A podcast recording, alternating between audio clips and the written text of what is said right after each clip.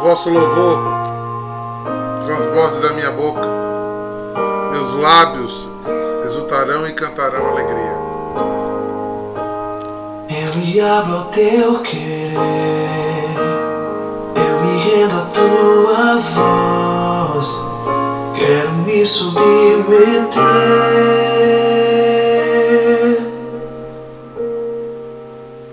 Quero conhecer teus planos.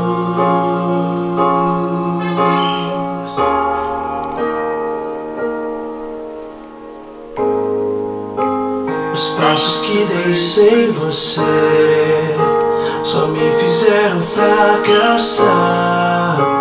O tanto que eu já chorei.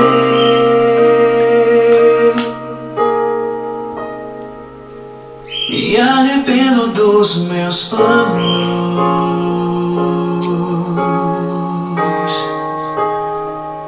Sem ti, Sem ti, fazer. Onde eu posso ir? Se o céu que eu procuro só virá por tua voz. É, os meus passos são teus. o meu próximo. próximo minuto é teu. Se não for assim, Se não for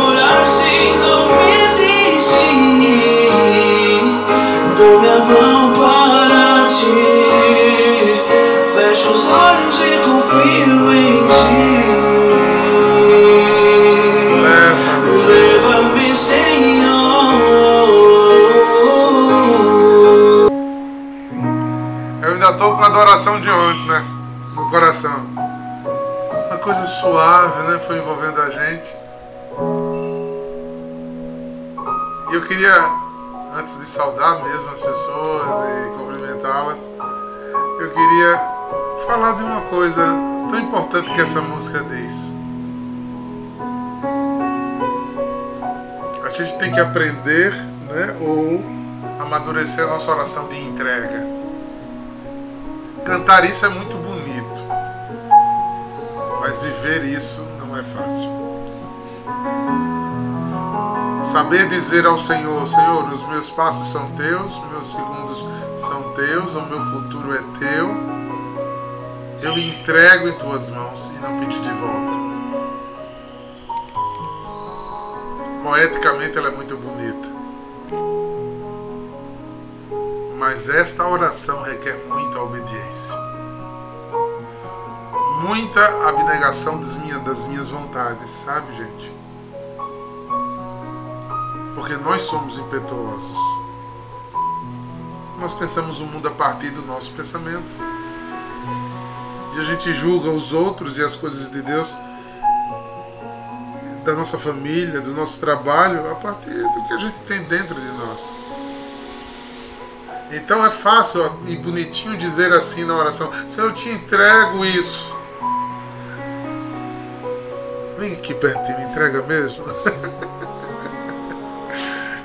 Tem uma música de Genival Lacerda que dizia assim: É da boca para fora, meu bem. Mas o coração está trancado na sua vontade, no seu querer. Né? Que a música começa dizendo: Eu me abro ao teu querer. A gente reza no Pai Nosso que se faça a tua vontade na terra e no céu. Mas não na minha terra chamada coração, Senhor. No, no meu coração eu quero do meu jeito. Eu não digo que são palavras porque eu, a gente vai ficando adulto e vai se acostumando com a vida religiosa, com a, com a prática religiosa. Aí tem certas coisas a gente já não diz mais, né? Mas age como. Então, queridos, que a gente talvez medite essa música para talvez conseguir dizer a Deus realmente. É contigo. Faz do teu jeito. Eu não sei como isso se dará. Aqui aqui teu servo, faça de mim a tua vontade. Eu só quero cantar a alegria de ser teu, de te obedecer. Essa é a oração de Nossa Senhora, né? Pensa uma oração? Essa é a oração de Nossa Senhora. Então, fica essa meditação inicial hoje. Antes de entrar nesse lindo texto dessa semana eucarística, eu quero estarmos juntos, bem juntos, para falar das coisas de Deus. Falar que Deus é mais, mais do que eu, mais do que tudo. E essa semana tem sido de uma forma muito especial, porque eu não canso de dizer a vocês, eu, minha espiritualidade vem de uma experiência eucarística. Então, eu me emociono, eu fico.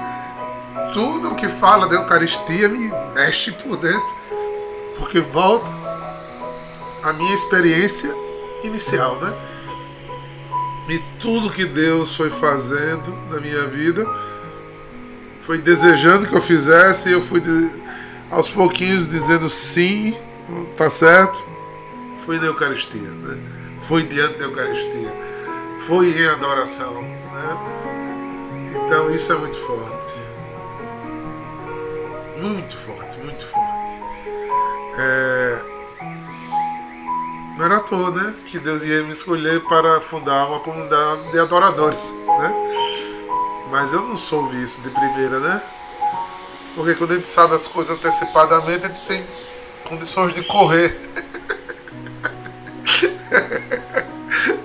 ah, mas quando a gente vai, Deus vai comendo a gente feito papa pelas bordas, vai pegando a gente assim aos pouquinhos. Quando vê já era. Porque se ele revelasse tudo, a gente tinha tempo de correr. é. Não porque não é bom, mas é porque a gente aprende na vida comunitária a uma renúncia pessoal muito grande.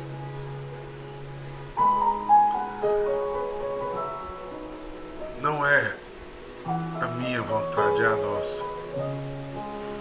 Não é o que eu penso, é o que Deus quer, é o que a igreja diz.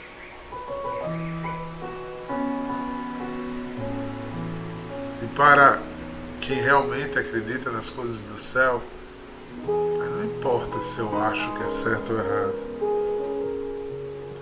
A obediência não questiona, até sofre para obedecer. Até pergunta interiormente por quê, mas obedece. E é difícil esse exercício, porque estou falando com adultos Existe uma frase no mundo secular que está na nossa cabeça. Eu sou dono do meu nariz. Quem é que paga minhas contas? É...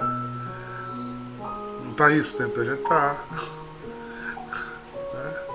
Só quem sabe das minhas dores sou eu, onde meu calo aperta. Essa é uma vida na perspectiva de si mesmo. Né? Aí Jesus nos convida a sair do exercício do eu para o exercício do nós. Aí a igreja diz que vocação de viver em comunidade é uma vocação especial. Que é mais fácil viver com um time de seletos que você queira, que é sua esposa, seu marido, seus filhos, né? uma paróquia.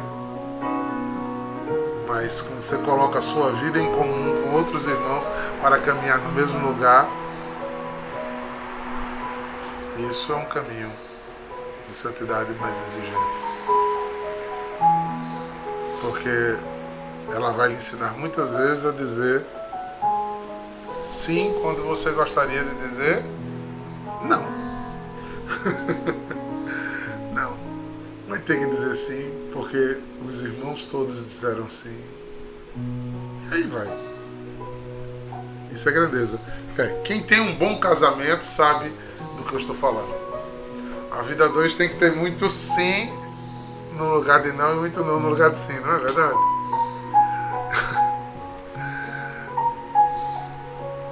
Sendo que aí na comunidade isso se torna ampliado, porque são mais cabeças, né?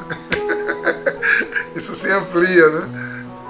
Aí é mais exigente a você. E eu expliquei mais porque quando eu digo essas coisas, parece, ah, acho que o diácono não é feliz.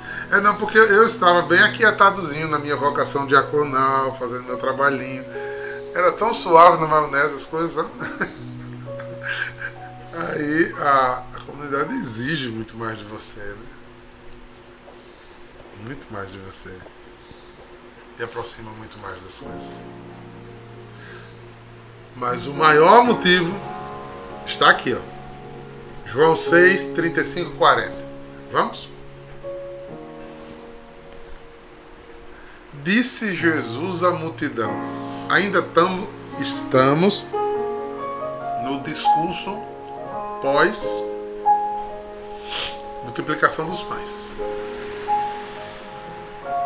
Ele multiplicou, depois ele questionou os caras que queriam comer só pão material.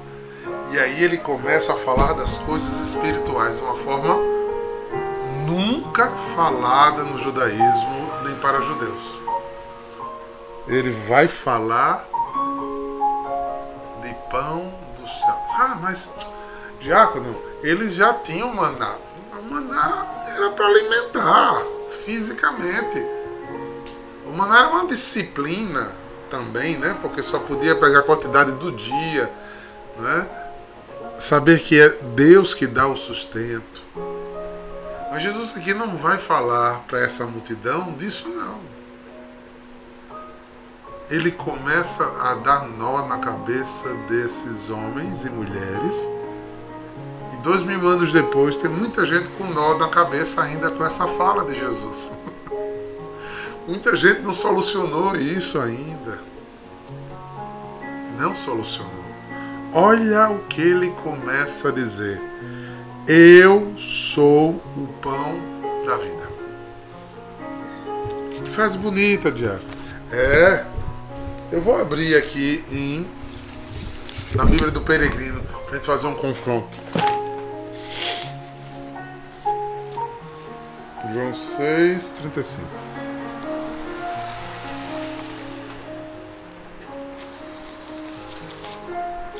João 6, 35.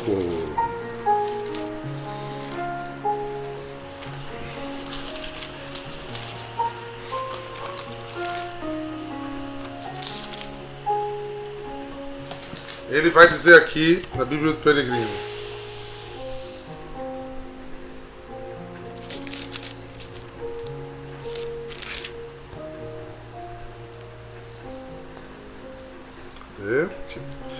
Jesus. Eu vou um pouquinho para cima para vocês entenderem. Ele começa a descrever no versículo 32: O pão de Deus é aquele que desceu do céu para dar vida ao mundo. Aquele que ele viu, né? Disse-lhe: Senhor, dai-me deste pão. A pergunta dos discípulos daquela multidão é muito clara. Se você tem um pão que dá vida, nos dê esse pão. Qual foi a pergunta da samaritana? Se você tem uma água que eu não vou precisar vir mais no poço e beber, né? então me dê dessa água. O pedido e o olhar humano, ele é cômodo, ele é saciador, ele é descomplicante. Se eu tiver uma coisa que eu preciso ter menos esforço, legal. Mas a fala de Jesus não é essa. Aí Jesus responde no versículo 35: Eu sou o pão da vida. Lembram que foi que Moisés perguntou como é seu nome? Ele disse: Eu sou. Tá vendo o nó que ele deu no judeu? Eu sou. Então ele disse ao judeu que ele era comida, que ele era bebida. Depois ele fala do sangue, né? Ele já começa a falar do seu sacrifício. E ele já começa a falar aqui da instituição da Eucaristia, não como símbolo, como alguns querem dizer, mas como realidade. Ele disse: Eu sou o pão vivo. Dê esse pão, tome. Sou eu. Coma da minha carne, beba do meu sangue.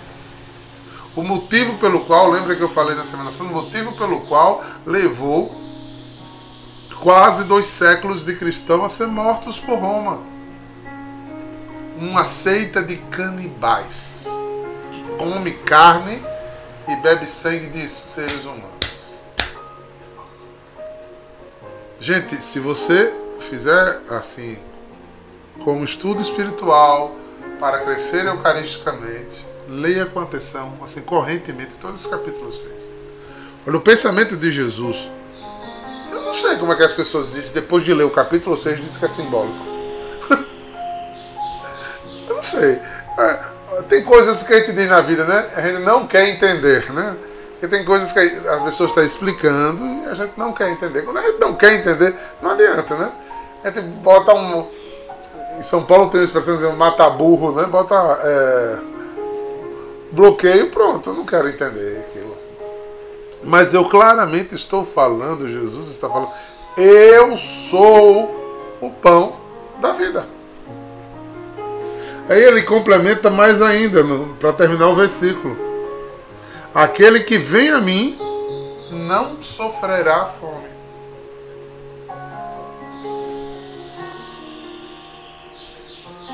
Não deixarei órfão, estarei convosco. Toda vez que se reunirem e partirem o pão, isso é o meu corpo, isso é meu sangue. Então, Jesus está dando uma das promessas espirituais mais ricas que alguém pode ter. É um Deus em comum união, pronto para a unidade, pronto para dar-se de novo e ser o nosso alimento espiritual através de uma matéria que é transubstanciada, é cheia da substância de Deus, cheia da realidade de Deus, que não é mais uma realidade material. Eu entendo que aqueles discípulos ficaram olhando para ele assim, cara, é doido, né? Tanto que muitos foram embora. Não, não entenda que eu estou sendo grosseiro com Jesus aqui, não. Mas se você no final do capítulo vai entender que muita gente foi embora. E Jesus, quando ficou só com os apóstolos, não alisou não. Disse, se vocês estão pensando que nem ele, se quiser ir embora, pode ir.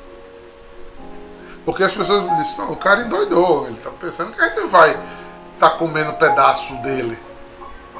Porque Deus estava em matéria, Deus ainda estava encarnado. E eles não conseguiram alcançar o raciocínio de Jesus que nos preparava para a eternidade para aquilo que não era mais material. Tem cheiro de pão, tem gosto de pão, mas não é pão. E alimenta. Depende da quantidade, alimenta fisicamente e alimenta espiritualmente. Tem santos e místicos da igreja que vivem da comunhão, que não comem outra coisa. Gente, vocês percebem a simplicidade e a grandeza desse, desses versículos? E ele continua para tentar se explicar. Versículo 36. Contudo, eu vos disse que ainda não tem vistos. Desculpa. Contudo, eu disse que, ainda que me tenhas visto, não credes. Aquele que o Pai me confiou virão a mim. Aqueles que vierem a mim, eu nos lançarei fora. E aí ele fecha aqui. Acho que Jesus vai ser bem claro nessa colocação, que aqui ele diz, né, no versículo 36 da outra versão. Eu, porém, vos, vos disse que vós me vistes, mas não acreditasse. Todos os que o Pai me confiou, vindo do céu, é, é, confiaram a, a mim, também vereis e eu não afastarei. Olha só, gente. Lembra em João quando ele vai dizer assim: As minhas ovelhas ouvem a minha voz. Tem pessoas que nunca vão entender a Eucaristia, por mais que se esforcem Será que essas pessoas não são ovelhas? Não entendem? Ou não buscaram uma experiência mais profunda? Porque se buscaram uma experiência mais profunda, a terão. Porque ele disse que mataria a sua fome de experiência. Não sei quantas experiências vocês já tiveram sozinho no Santíssimo Sacramento. Onde você às vezes chega, se ajoelha, começa falando. E depois todo assunto esgota, né? você não tem mais o que dizer. E você fica ali, você olha para ele, ele olha para você. E começa coisas espirituais a acontecerem que são além da palavra. Porque aquela realidade espiritual se comunica com você. No sentido mais profundo da comunicação.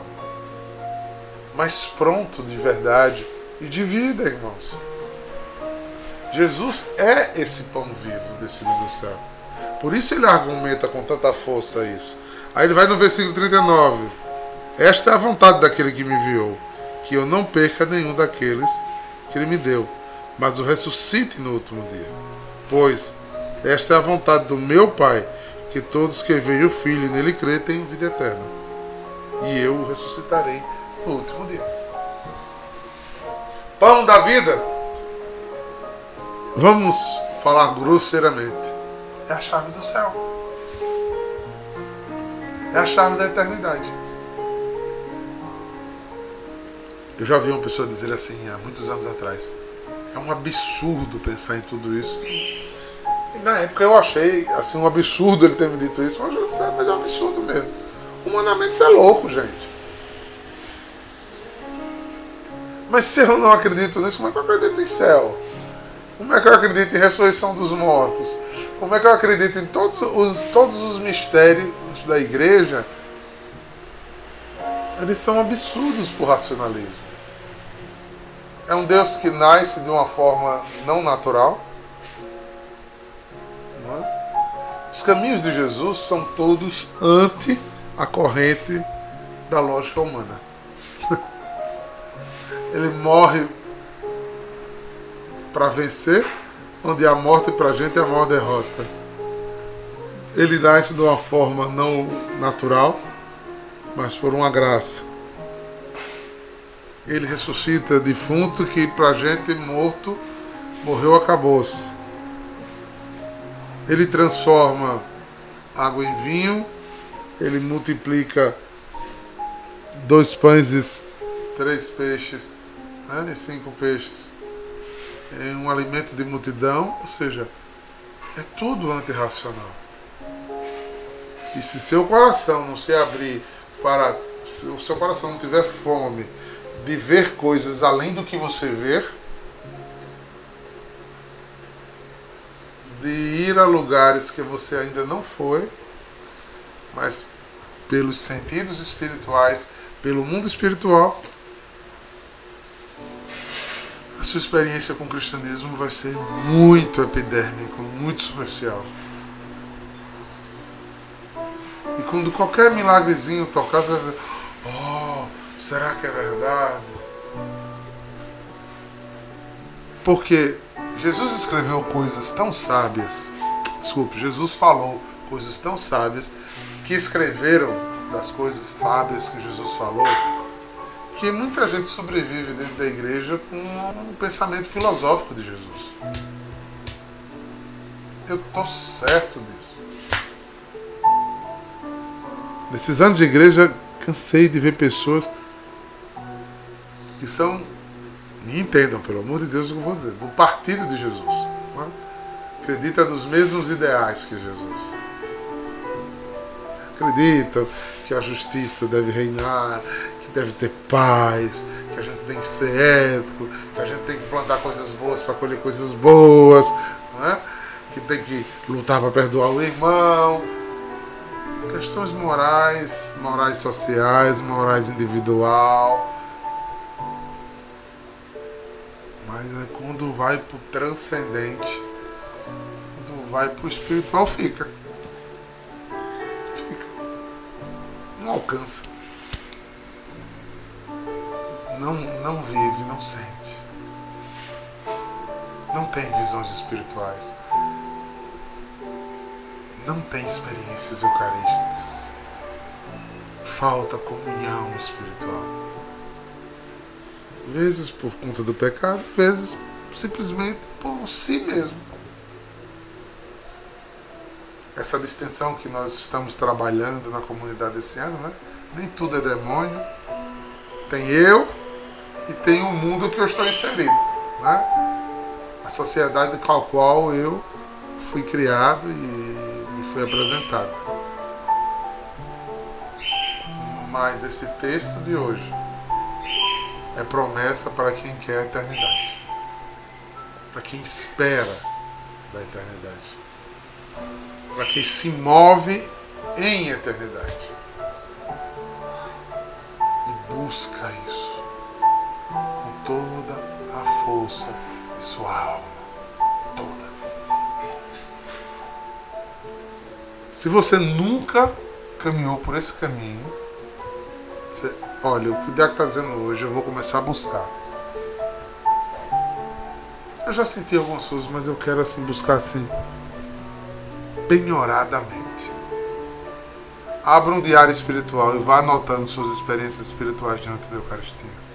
Tanto quando você adora, tanto quando você comunga. Depois de alguns meses, leia e veja como Jesus é real na vida de quem o busca. Veja como você vai estar muito mais conduzido pelas coisas do Espírito e sensível a elas. Porque só com experiências espirituais com Jesus você começa a discernir as vozes do seu interior. Não são vozes esquizofrênicas que falam de fora para dentro. São vozes interiores, pensamentos que brotam muito simplesmente de um contato com o que é sublime, perfeitamente bom e muito mais do que a gente pode imaginar. Que a gente deseja esse encontro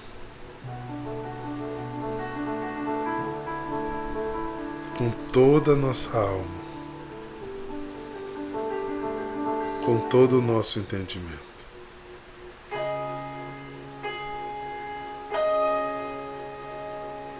O aguardar do Senhor na beira do poço de nossas vidas tem muito a ver com essa espiritualidade. Não se canse de buscá-lo, de encontrá-lo de desejar. Quer se encontrar com amor, quer se deparar com o olhar mais profundo. Ele está sentado logo ali, à beira de um poço com a sede Jesus bom. Que tal sentar naquele poço e dar de beber ao Deus sedento? Isso é dentro de você, meu irmão. Parece que o poço é fundo, mas se conhecesses o dom do Deus sedento, do Deus sedento. Sede de ganhar teu coração. Sede de ganhar teu coração. Sede Sede de que tenhas sede dele. Sede de ganhar teu coração. Que o Senhor te inspire, te atraia.